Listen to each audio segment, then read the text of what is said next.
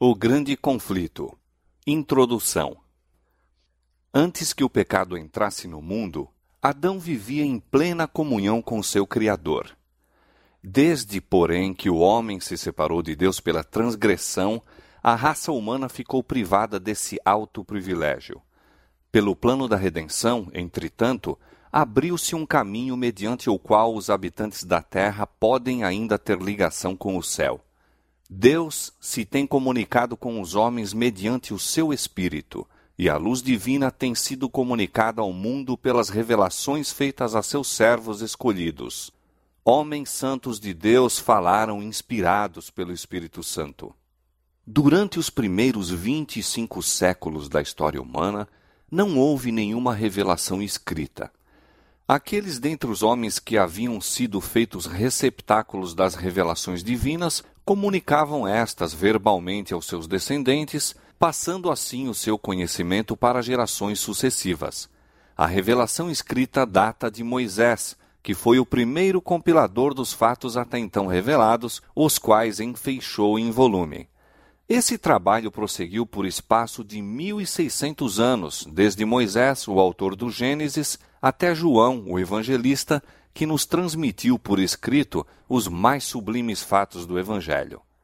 A Escritura Sagrada aponta a Deus como seu autor, no entanto, foi escrita por mãos humanas e, no variado estilo de seus diferentes livros, apresenta os característicos dos diversos escritores.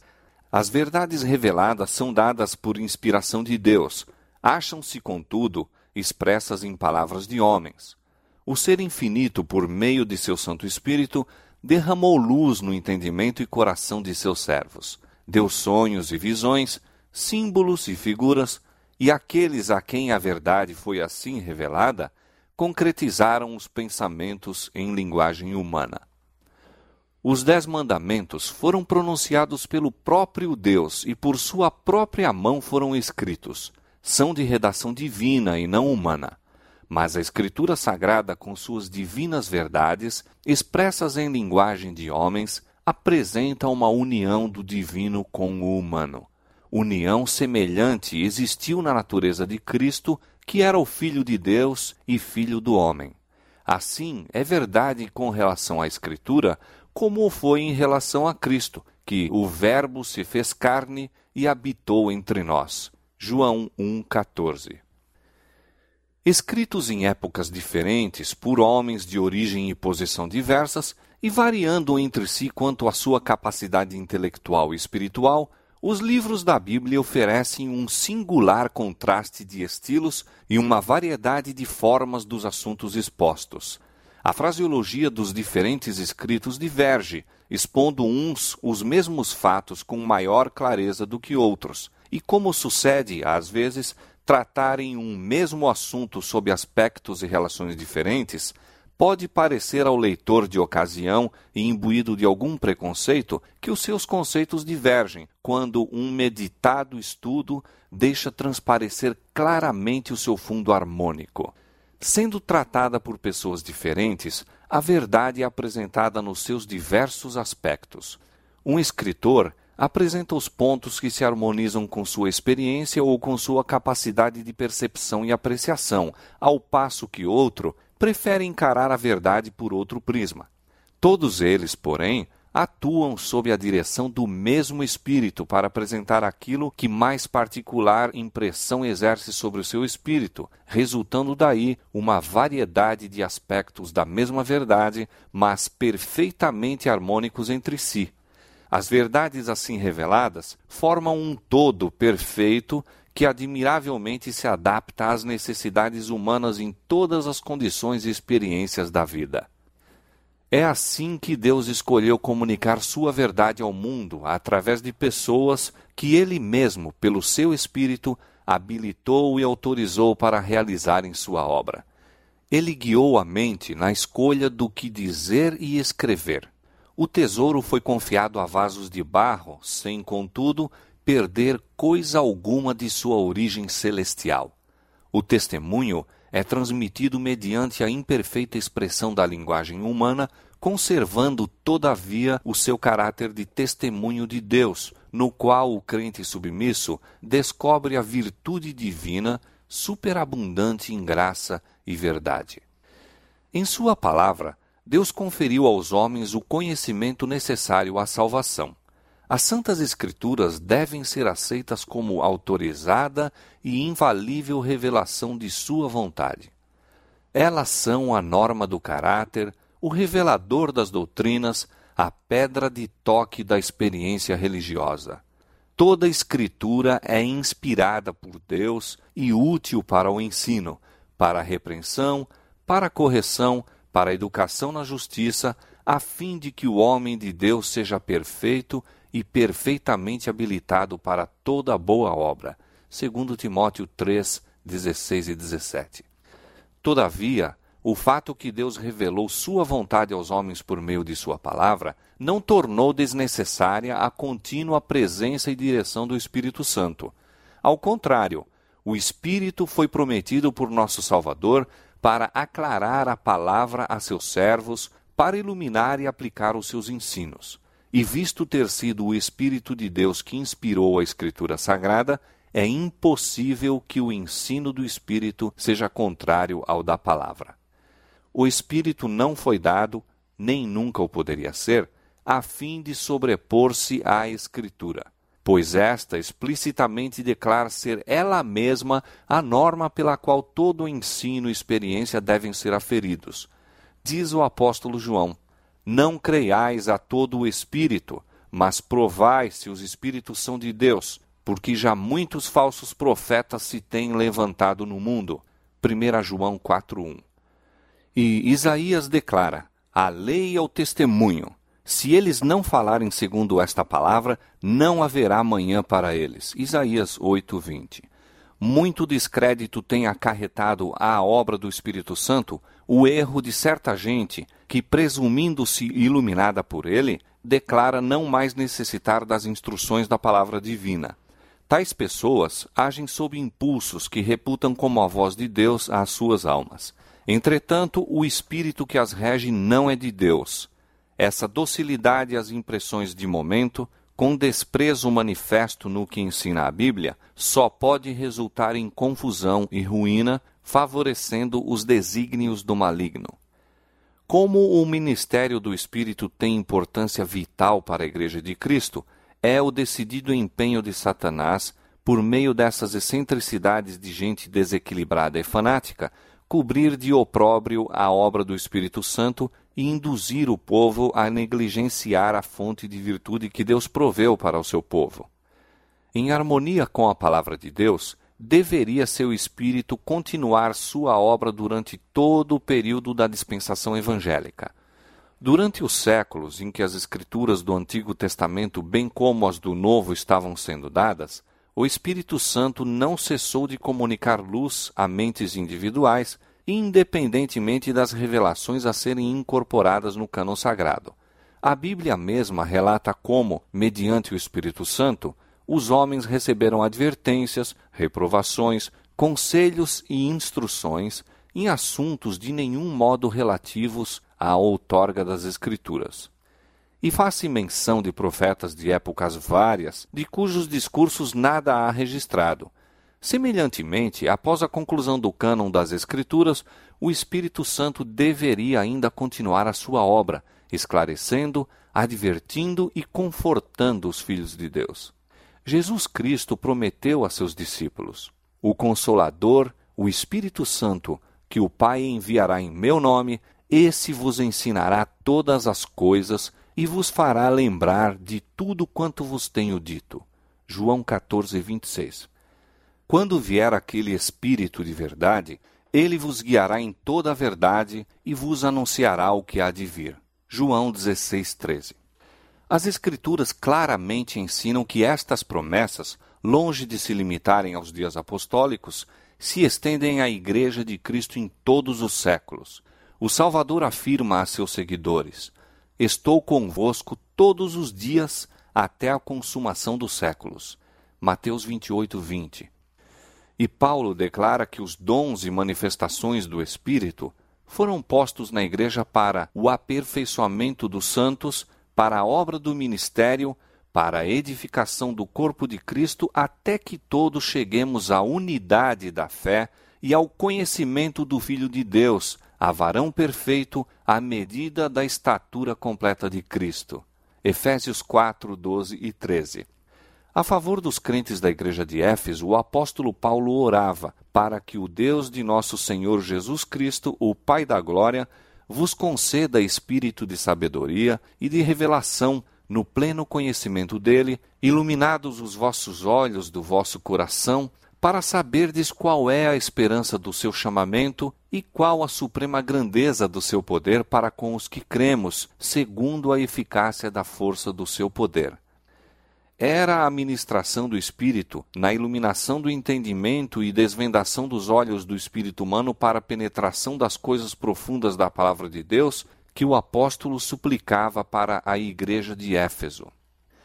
Depois da maravilhosa manifestação do Espírito Santo no dia de Pentecoste, Pedro exortou o povo a arrepender-se e batizar-se em nome de Cristo para a remissão de seus pecados. E disse ele: e recebereis o dom do Espírito Santo, porque a promessa vos diz respeito a vós, a vossos filhos e a todos os que estão longe, a tantos quanto Deus nosso Senhor chamar. Atos 2, 38 e 39.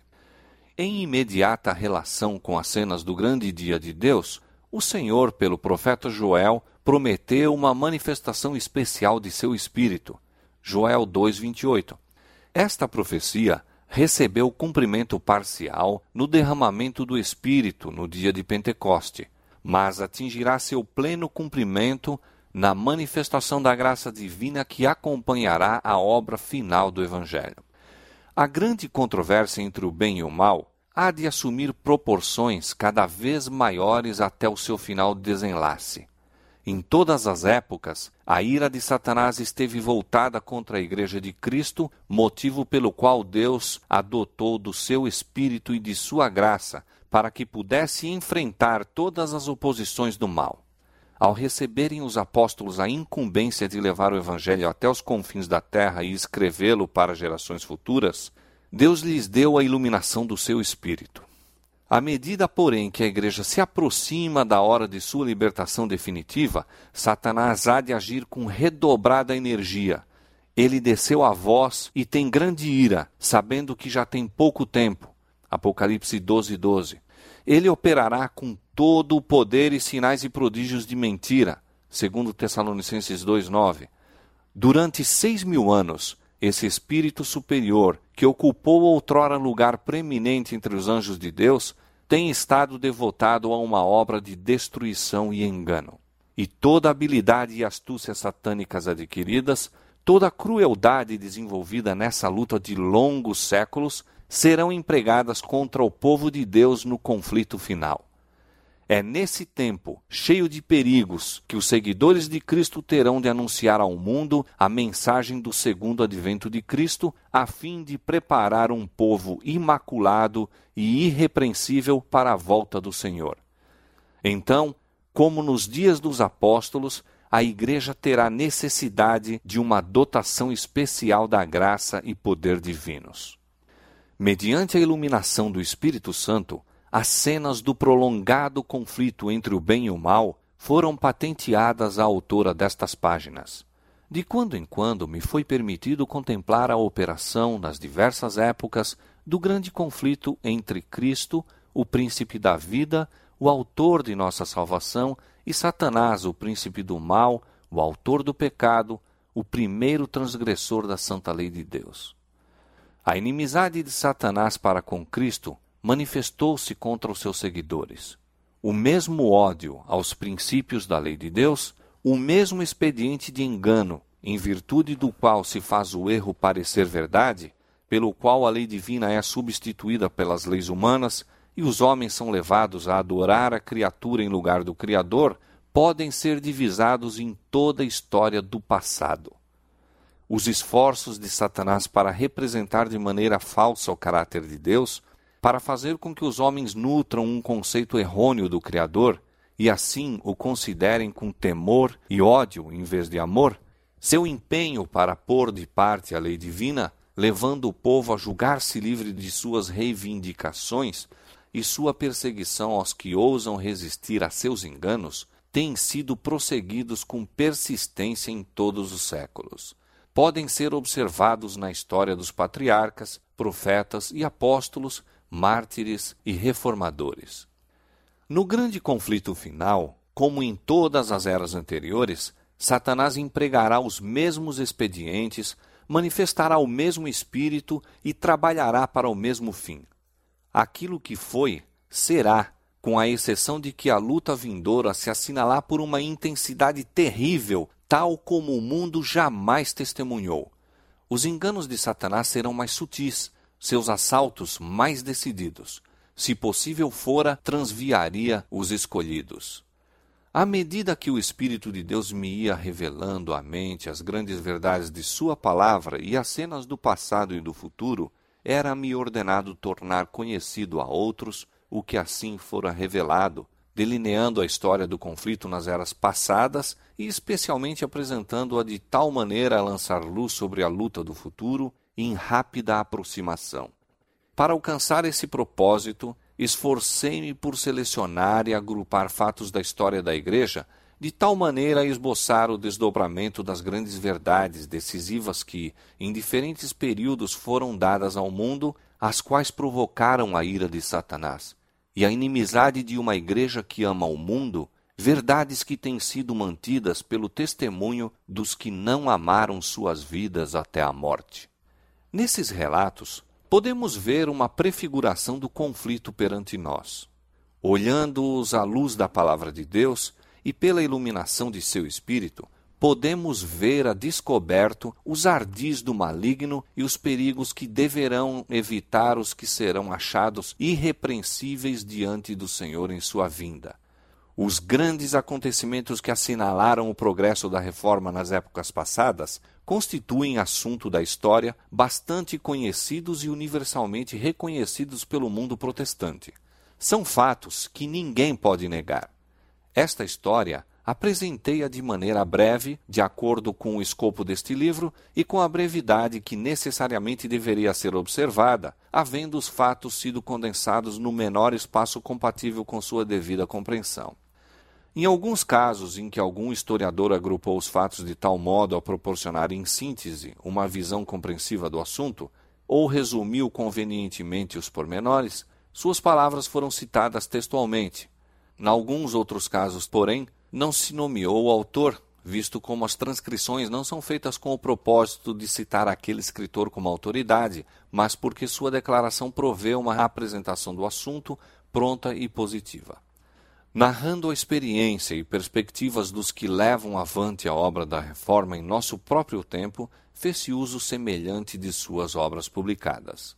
O objetivo deste livro não consiste tanto em apresentar novas verdades concernentes às lutas dos tempos anteriores, como em aduzir fatos e princípios que têm sua relação com os acontecimentos vindouros. Contudo, encarados como uma parte do conflito entre as forças da luz e das trevas, vê-se que todos esses relatos do passado têm nova significação, e por meio deles projeta-se uma luz no futuro, iluminando a senda daqueles que, semelhantes aos reformadores dos séculos passados, serão chamados, mesmo com o perigo de todos os bens terrestres, para testificar da palavra de Deus e do testemunho de Jesus Cristo. Desdobrar as cenas do grande conflito entre a verdade e o erro, revelar os ardis de Satanás e os meios por que lhe podemos opor eficaz resistência, apresentar uma solução satisfatória do grande problema do mal, derramando luz sobre a origem e a disposição final do pecado, de tal maneira a manifestar-se plenamente a justiça e benevolência de Deus em todo o seu trato com suas criaturas, e mostrar a natureza santa e imutável de sua lei, eis o objetivo deste livro. Que, mediante sua influência, almas se possam libertar do poder das trevas e tornar-se participantes da herança dos santos na luz, para louvor daquele que nos amou e se deu a si mesmo por nós, é a fervorosa oração da autora. Fim da introdução.